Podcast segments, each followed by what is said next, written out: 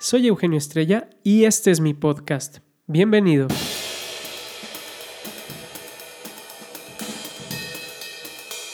Suena la alarma. Despiertas. Más o menos te ubicas qué día es y lo que tienes que hacer a lo largo de la jornada. Respiras. Quisieras quedarte un poco más ahí en la comodidad de tu cama. Pasan unos minutos y suena la alarma por segunda vez. No queda de otra. te espabilas y agradeces por un día más. Y así comienzas tu rutina. Das los buenos días a quien se los tengas que dar. Tomas tu teléfono o enciendes la tele. ¿Qué hay? Exacto. Lo mismo de siempre. Noticias tóxicas.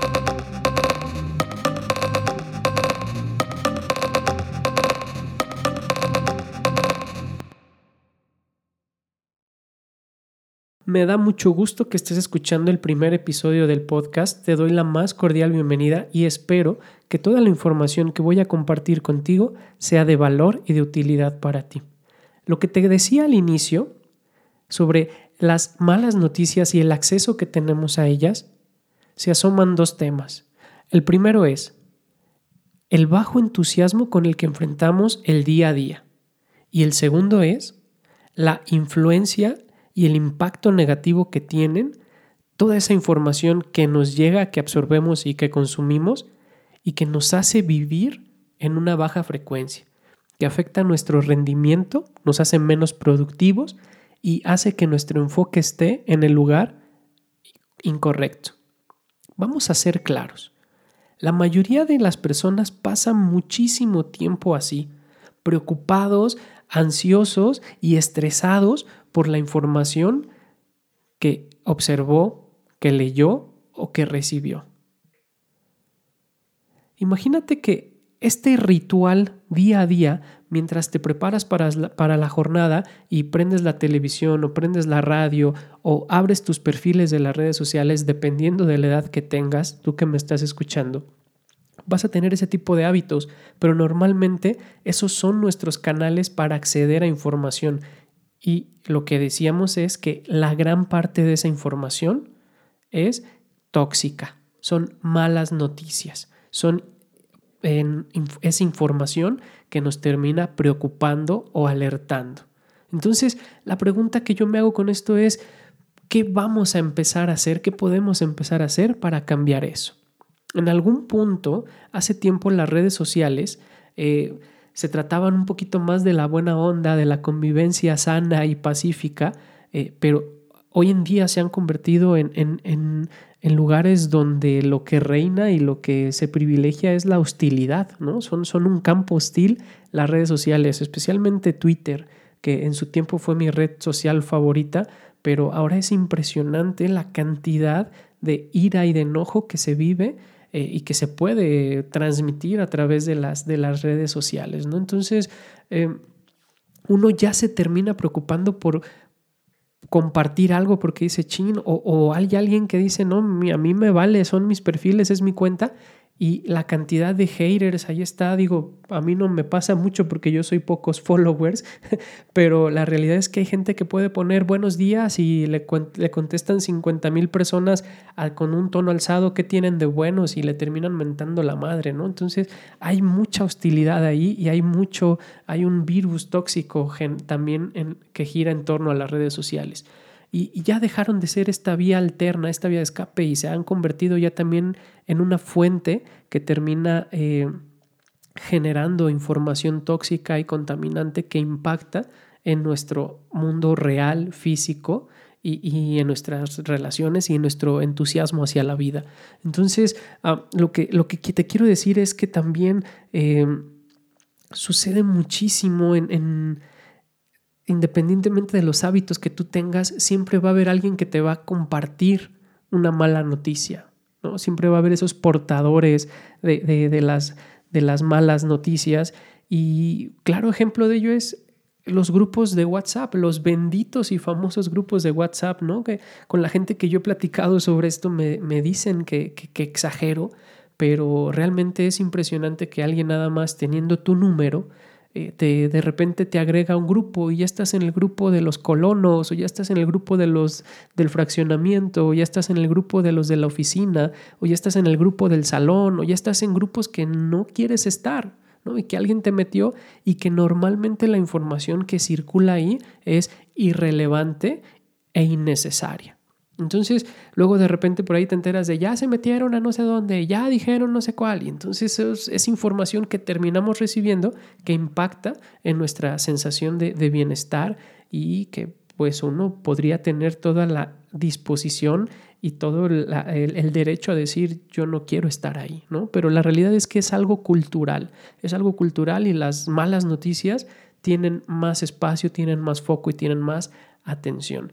Entonces, Dicho esto de que eh, las, las, redes sociales en el ámbito, eh, perdón, las noticias en el ámbito virtual o en el ámbito real o en los medios tradicionales, las malas noticias van a estar ahí. Se le está dando poco espacio a otro tipo de información, a otro tipo de noticias. Y a veces hasta tú te puedes librar de esas noticias, de esa información y siempre va a haber alguien, como decíamos, que te va a decir y está tu colega de la chamba, ¿no? Tu cuate del trabajo que llegas y lo primero que te dice, ay, qué bueno que te veo, oye, ya supiste qué tal y pum, este portavoz de las, de las malas noticias te termina diciendo algo de lo que tú probablemente no querías enterarte. Entonces, todo este choro introductorio se trata de decir, ya basta, yo creo que ya es suficiente y tú puedes coincidir conmigo en que podemos empezar a ver la otra cara de la moneda. Y ojo, con esto no estoy diciendo que no es importante estar informado y tampoco estoy diciendo que al no mirar las cosas malas que suceden van a dejar de pasar, porque así no sucede y así no son las cosas. Las cosas malas van a seguir sucediendo, las malas noticias van a seguir generándose, lo único que estoy diciendo y mi punto más importante es, en el mundo también suceden cosas alegres, cosas buenas, cosas positivas. Y de eso se trata justamente este podcast. Este podcast lo empiezo a hacer justamente con esa intención, con el propósito de empezar a contar historias alegres, de contar historias que nos inspiren, de empezar a comunicar y compartir también las buenas nuevas, empezar un movimiento donde podamos expandir las buenas noticias y comenzar a regar a nuestro entorno también de buena vibra, que bien nos caería y bien que nos hace falta. Un poquito de dosis de optimismo, de dosis de buena vibra no nos vendría nada más. Interactuar más, cada vez más con, con información optimista, con información inspiradora, y no tanto del, otro enfoque, ¿no? Si, si, lo hacemos a manera de, analogía, si, si, bien me lo valen, es empezar a hablar del otro, desde el otro lado de la fuerza, ¿no? O sea, no solamente la vida, no solamente es el lado oscuro, también tiene el otro lado de la fuerza. Así que desde este podcast voy a empezar a hablar de cosas que eleven nuestra sensación de bienestar, información que nos nutra eh, empezar a generar conversaciones poderosas e inteligentes que tengan un impacto positivo en nuestra calidad de vida. Y así conectar mejor con los demás. No es lo mismo ser un portavoz de una mala noticia que ser un portavoz de una buena noticia. Vamos a empezar a difundir más las cosas buenas que suceden. Hay gente que dice que el cerebro, y yo estoy de acuerdo con ellos, que el cerebro produce miles de pensamientos al día. Yo creo que se trata de que hay que regar esa buena onda en nuestros pensamientos. Si la mente es un jardín, hay que empezar a nutrirla con ideas que refresquen. Estoy convencido de que somos más los que queremos estar mejor. Y como dicen por ahí, somos más los buenos. Y en este instante hay miles de cosas buenas sucediendo en este, en este mundo. No solamente en el mundo, en este país, en tu país, en tu ciudad, en tu familia, en tu escuela, en tu vida, en este instante están sucediendo cosas buenas. El problema está en que no se están compartiendo, no se difunden. Yo lo que quiero es que empecemos a celebrar y a compartir los triunfos de los demás para que nos inspiren. Empezar a, a compartir todo eso entre nosotros y crear esa comunidad.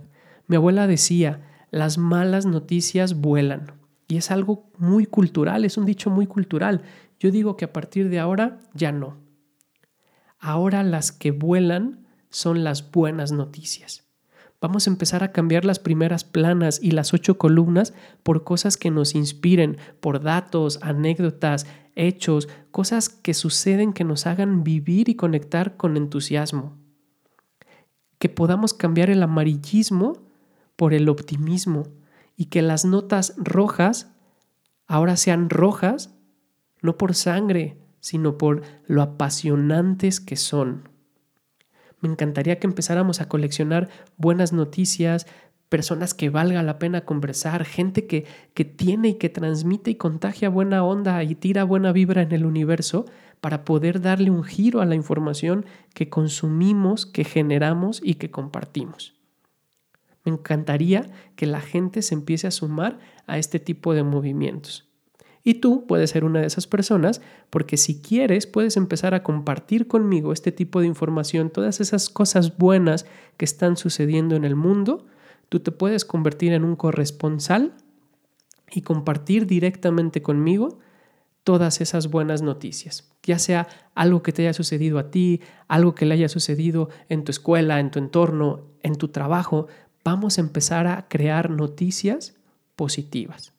Y para eso Puedes, puedes encontrarme en las redes sociales como Eugenio Estrella, ya sea en Facebook o en Twitter, o puedes mandarme un correo a eugenio.estrella.gmail y ahí yo estaré seleccionando las noticias para irlas compartiendo en los episodios de este podcast.